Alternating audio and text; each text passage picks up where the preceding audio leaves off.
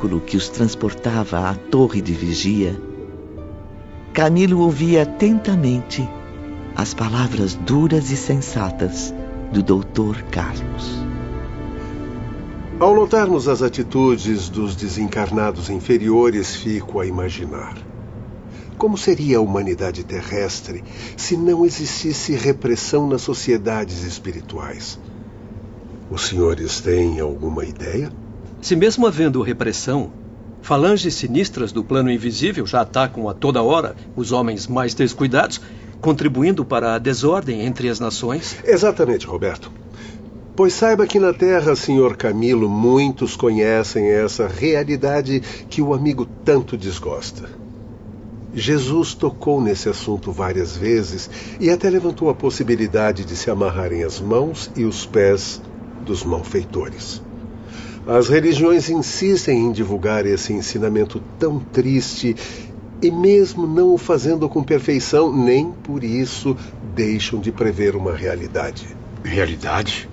Mas que realidade será essa, Dr. Carlos? Ah, noto que o senhor jamais ouviu falar na terceira revelação, que expõe detalhes impressionantes de uma comovente realidade. Uma verdade que até mesmo os povos mais antigos aceitavam e compreendiam como digna de respeito. Mas é claro, claro que já li sobre a terceira revelação só não tive tempo de aprofundar-me no assunto. Se ficou surpreso com a informação de que seu amigo está no isolamento, é porque nunca se preocupou com assuntos realmente sérios, Camilo. Preferiu orientar seu precioso intelecto para as futilidades, o ócio mental próprio das sociedades humanas.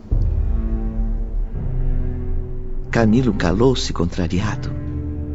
Recordou os tempos de espírito encarnado e pensou consigo mesmo. Terceira revelação.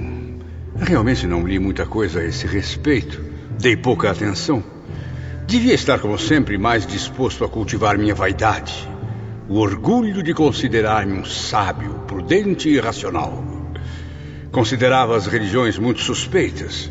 Só respeitava mesmo os santos evangelhos, os quais considerava ótimos códigos de moral e fraternidade. E, é claro, honrava também quem os decretou. Um homem superior, que seria o exemplo a ser seguido pela humanidade. Porém, movido pela ignorância presunçosa, eu julgava que este ser superior havia falido na prática de suas sábias leis, pois deixou-se vencer, enquanto a humanidade continuou resvalando para o abismo.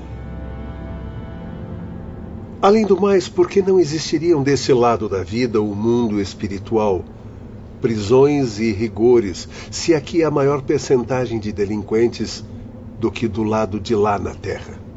Minha nossa, pensei que fosse exatamente o contrário. Pois acredite, João, os homens cometem grandes erros contra os quais não há pena estabelecida na Terra, mas que pesam nos estatutos do mundo invisível. Do mesmo modo, quantos crimes ficam impunes na Terra, mesmo havendo penalidade para eles na legislação? Ou por acaso pensa que o homem poderia viver à margem da justiça, ao sabor das próprias delinquências? Acredita que a morte transforme em espíritos felizes os que se excederam na prática criminosa? Não, não, de modo algum, doutor Carlos. Mas deve haver alguma mudança na índole, no modo de pensar. Engana-se, meu amigo. O homem que viveu como desumano, desafiando diariamente as leis divinas, entrará como desumano, como réu que é no mundo das realidades espirituais, onde será punido pelas tristes consequências das causas que criou. Infelizmente, a cada dia, a Terra nos oferece inúmeros réus os quais serão submetidos às penalidades necessárias. Acúmulo de sofrimentos, lutas árduas, incontáveis, no sentido de esclarecer a consciência culpada deles. Na verdade, meus amigos, gostaria que tudo fosse diferente. Que não fosse preciso existir penalidades, isolamentos, réus. Porém, tanto aqui quanto na esfera terrestre, os infratores se multiplicam e precisam ser punidos. Além disso, é bom que saibam que as organizações terrestres são cópias imperfeitas das instituições da espiritualidade. O veículo seguia deslizando e já chegava bem próximo ao destino. A torre de vigia parecia fixa no meio das nuvens acinzentadas, trazendo à lembrança as antigas fortalezas europeias. Majestosa, impunha respeito, até mesmo pavor, ao viajante que desconhecesse sua finalidade.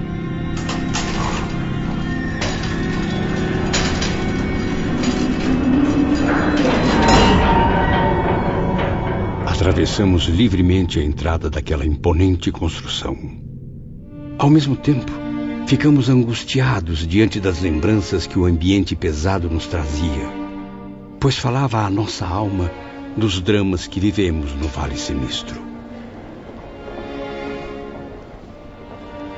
Como sabem, esta torre faz parte do Departamento de Vigilância e é o posto de maior responsabilidade de toda a colônia. Uma de suas principais funções é impedir a entrada de espíritos obsessores e desviá-los para outras esferas. A direção interna está a cargo de um compatriota dos senhores. Sob sua orientação estão vários discípulos obedientes, porém servindo nos mais cansativos trabalhos em regiões inferiores. Mas por que tamanho castigo aos bondosos discípulos, Dr. Roberto? São serviços escolhidos voluntariamente por eles próprios, Camilo. Sejam bem-vindos à Torre de Vigia, companheiros. Por favor, queiram acompanhar-me à sala da diretoria.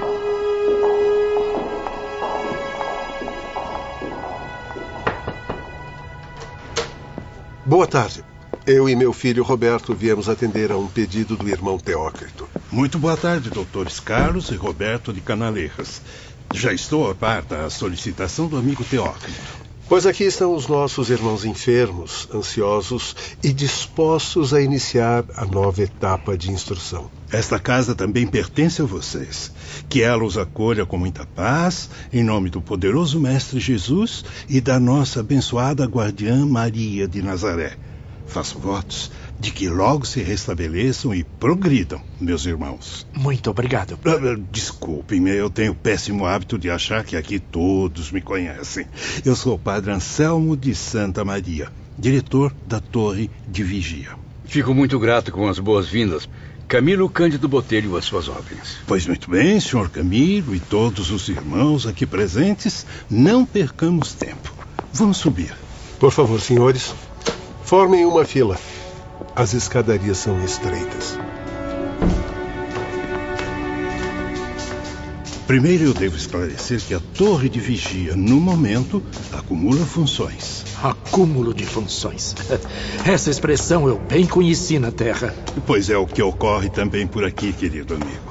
A falta de trabalhadores especializados e todos os departamentos desdobram-se em atividades múltiplas. Nós, por exemplo, os da torre, atendemos a casos muito variados, bem diferentes de nossa especialidade. Após longa subida, alcançaram o andar mais alto, pois a inspeção partiria em sentido inverso, isto é, do pavimento superior para os que ficavam abaixo. Venham, irmãos, por aqui. Um enorme salão circular mal iluminado, um tanto sinistro, surgiu à nossa frente, rodeado de confortáveis bancos estofados. Portas largas, envidraçadas, estendiam-se em toda a circunferência, deixando ver o que havia dentro de cada aposento. Aproximem-se das portas. Venham. Podem examinar os cômodos à vontade. Nós podemos entrar nos aposentos? Não, não. A entrada é proibida. E se notarem bem, não ouvirão um único som. As vidraças são feitas de substâncias isolantes, totalmente à prova de ruído. No primeiro gabinete, amigos, verão diversos aparelhos parecidos com telescópios possantes, máquinas aperfeiçoadas para sondagem a grandes distâncias. Espécies de raio-x capazes de pesquisar os abismos do mundo invisível e também da Terra. E quanto àqueles estranhos equipamentos logo ali à esquerda, nessa mesma sala? Jamais vi algo semelhante. Não fique ansioso, Camilo. Muita coisa por aqui irá desafiar a sua compreensão. Afinal, ainda é um calouro do mundo espiritual. Há muito a ser aprendido. Ah, o segundo gabinete é um pouco mais familiar aos senhores. Sim, Dr. Roberto, mas estas telas luminosas são colossais. Perto delas, os receptores de imagem da enfermaria parecem miniaturas. Nestes visores também retratam-se acontecimentos e cenas ocorridos a enormes distâncias.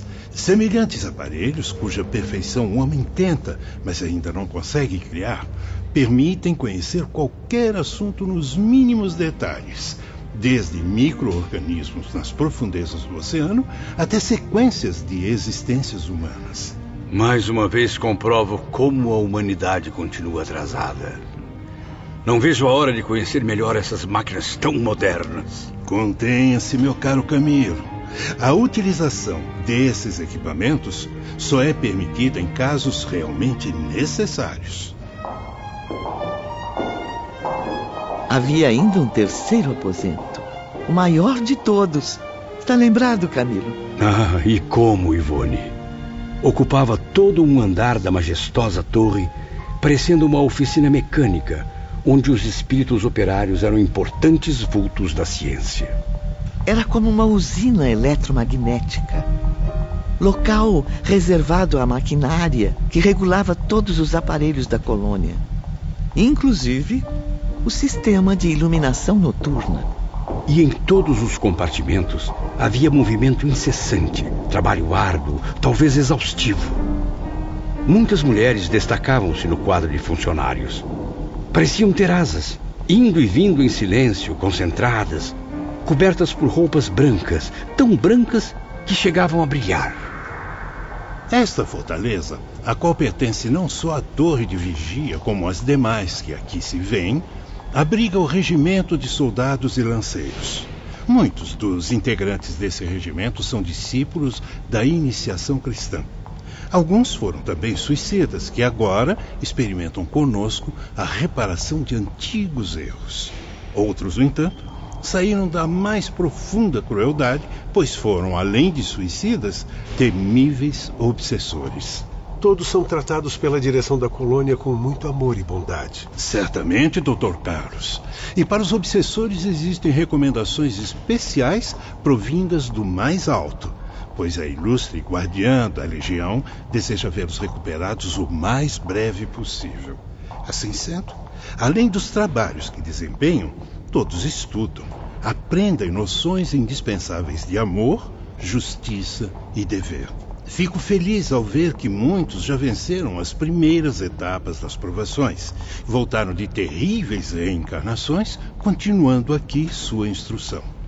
Não podemos nos esquecer também dos batalhões de lanceiros hindus que vivem aqui. Voluntariamente dedicam-se a servir de modelo para os recém-arrependidos, cooperando conosco para sua reabilitação. Lembram-se do Vale Sinistro? Infelizmente. Pois bem, se não fossem estes aparelhos à sua frente, certamente vocês não estariam aqui. Continuariam ainda a sofrer os tormentos daquela deplorável região. Então, enquanto estávamos perdidos no Vale Sinistro, éramos vigiados o tempo todo por estas máquinas? Eu não diria vigiados, mas acompanhados, meu amigo. Através destes aparelhos, estamos em ligação permanente com o que acontece no Vale dos Suicidas. Graças a eles, presenciamos o que ocorre ali. Sabemos de tudo e ouvimos tudo. Não seria conveniente utilizarmos a clarividência espiritual em vez das máquinas? Boa pergunta, Dr. Carlos. Sim, Certamente somos aptos a usar a visão à distância, assim como outros dons especiais. Temos inclusive aqui na torre espíritos capazes de executar este trabalho tão delicado. E por que os utilizamos tão pouco? Porque seria sacrificar demais essas preciosas riquezas da alma num ambiente tão pesado. Nossos irmãos e irmãs gastariam muita energia sem necessidade quando os aparelhos realizam o mesmo sem tantas exigências de ordem mental. Então, já que a tudo podem observar, Qual a razão de nos deixarem sofrendo naquele pântano por tanto tempo? Por mais desgraçados que sejam os habitantes do vale, acredite, Camilo, jamais serão desprezados. Os servos de Maria velam por eles, assim como velaram por vocês, através desses magníficos aparelhos e os socorrem no momento oportuno. Momento oportuno? Há momento mais oportuno para resgatar aqueles sofredores do que imediatamente ou o mais rápido possível? Antes de tudo, eles mesmos devem estar em condições de serem socorridos, transportados para outro local. Mas que condições seriam essas? A maioria mal consegue se locomover? Sim, meu amigo. Mas não devemos pensar só no aspecto físico, como se fossem simplesmente homens encarnados sofrendo os males da matéria. Existe uma fatalidade própria do ato suicida que nos impede de prestar assistência rápida àqueles espíritos condenados. Eles não estão totalmente desligados do corpo carnal. Ou seja, ainda estão semi-encarnados ou semi-desencarnados, como queiram. São as potências vitais que Deus imprimiu ao ser humano com todas as energias sobre o suicida. Viverá ele assim da vida animal ainda por muito tempo, apesar da desorganização no corpo de carne palpitarão nele com vigor impressionante as atrações de sua qualidade humana, até que as reservas vitais de energia fornecidas para o período completo de sua existência se esgotem ao atingir a época prevista pela lei divina da desencarnação. Meu Deus, tenha piedade deles e de nós. E o suicida ficará nessa situação anormal e deplorável sem que nada possamos fazer para socorrê-lo, apesar da nossa boa vontade. É por esse motivo que a misericórdia divina encaminha geralmente esses casos, tidos como os mais graves, a reencarnações imediatas.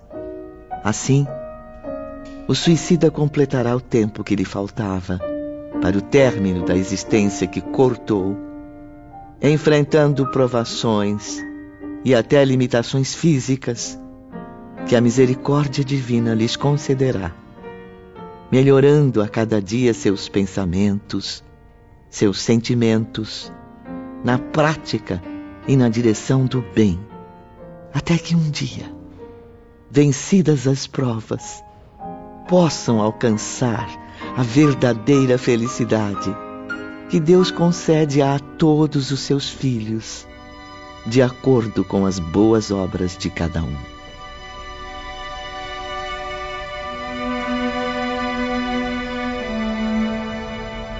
Como vê, amigo Camilo, nesses casos, só o tempo poderá auxiliá-los. O que podemos tentar em benefício deles, nós o fazemos sem medir sacrifícios. Por isso, na ocasião adequada, organizamos expedições missionárias que descem ao inferno dos suicidas a fim de encaminhá-los para esta instituição. Se não estivessem tão alucinados, perdidos na desesperança, perceberiam os convites à oração que lhes dirigimos todas as tardes na hora da Ave Maria. Assim como as palavras de encorajamento, a fim de despertá-los para a confiança nos poderes divinos. Sim, meus filhos pois não podemos nos esquecer de que tratamos com povos de formação cristã, espíritos que, mais ou menos, se emocionam ao recordar a infância distante, quando ao pé da lareira, no colo materno, balbuciavam as primeiras preces ao menino Jesus. Por isso, lançamos mão de todos os recursos legais para, de algum modo, enxugar as lágrimas desses pobres e descrentes que se jogaram no abismo. Então, foi exatamente assim que aconteceu comigo e os meus companheiros?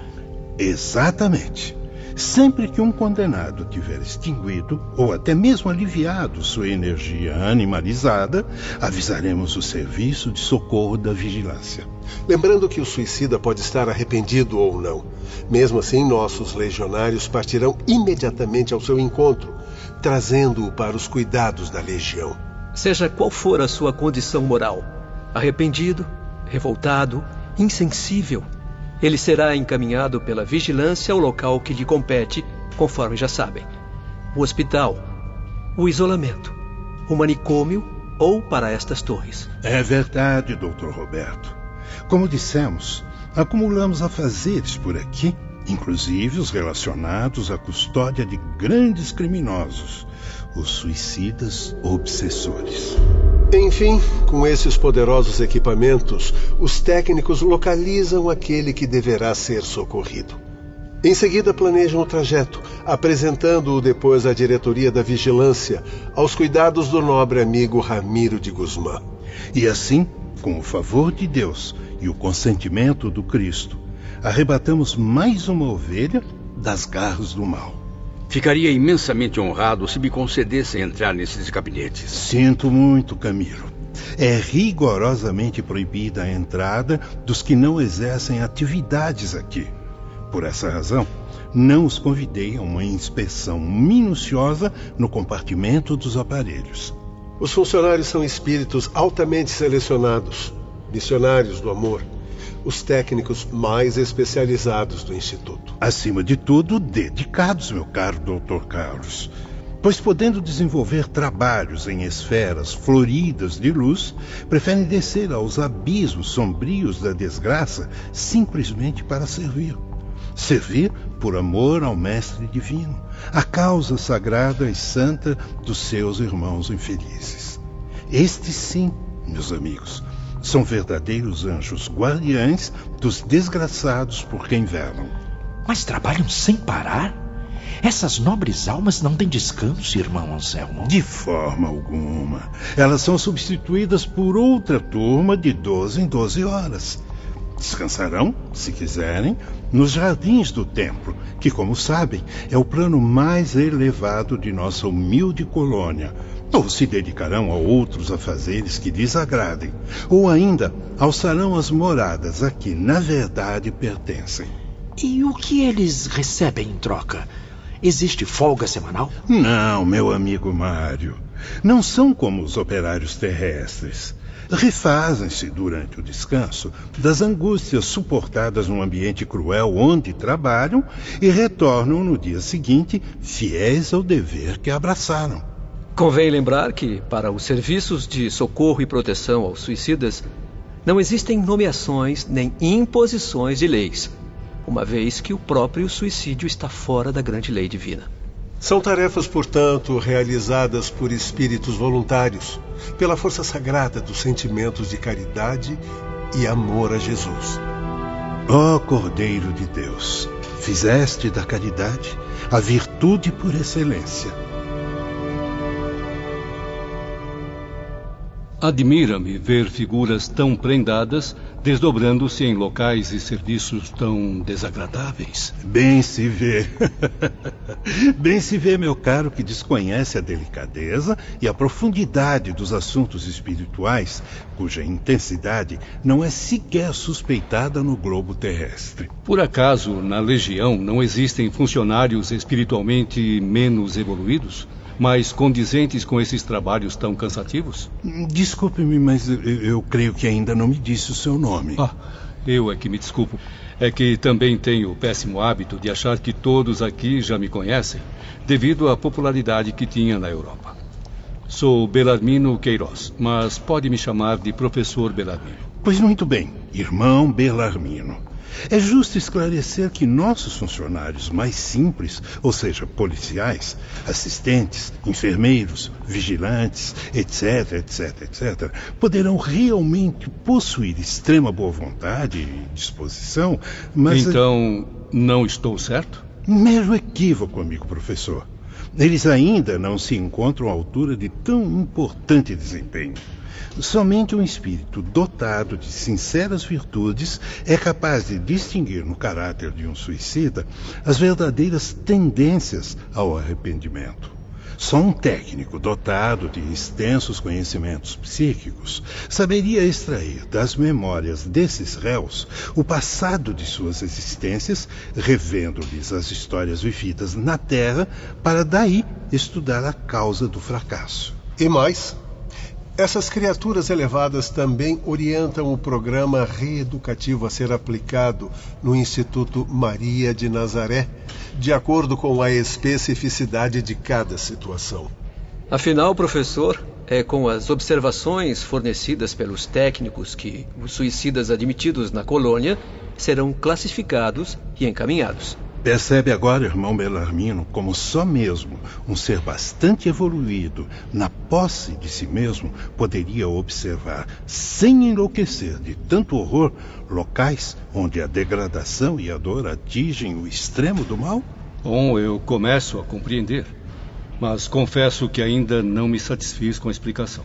Pois não se envergonhe em perguntar, ilustre professor. Ou por acaso os mestres são obrigados a ter respostas para todas as perguntas? Exemplos. Gostaria então de alguns exemplos. São inúmeros, mas creio que apenas um esclarecerá suas mentes. Existem almas de suicidas que não chegam a ingressar no Vale Sinistro por vias naturais, sabiam? É verdade, meus irmãos. Ingressar ali já significa que o delinquente está mais ou menos amparado. Amparado? Naquele buraco aterrorizante? Como assim, Dr. Roberto? Porque ele não sabe, mas já está sob a nossa assistência e vigilância, registrado na colônia como candidato à futura hospitalização. Há, no entanto, aqueles que são aprisionados ou seduzidos e desencaminhados antes de atingirem o vale por falanges de obsessores, entidades criminosas que, às vezes, também foram suicidas ou mistificadores, espíritos perversos, cujo prazer é a prática da mentira. Escória do mundo invisível, desnorteada pelas próprias maldades que continuam vivendo na Terra ao lado dos homens, contaminando a sociedade e os lares que se distanciam dos bons pensamentos e ações. Seres que vagueiam nas mais baixas camadas, desgraçando criaturas imprudentes que lhes oferecem acesso com a própria inferioridade moral e mental. Perdoem-me pela franqueza, senhores. Mas espíritos zombeteiros, mentirosos, multidões de criaturas horrendas, bruxas sedutoras, seres perversos e criminosos. Já tivemos exemplos desse tipo de horror durante a estada no Vale Sinistro. Pois considerem-se com sorte, irmão Belarmino. Sorte? Nós? Uhum. Pobres suicidas condenados ao terror daquele pântano? Agradeçam a Deus por haverem estado ali. Pois diante da escravidão torturante dos obsessores, os acontecimentos do vale parecem meros gracejos inofensivos. Meu Deus.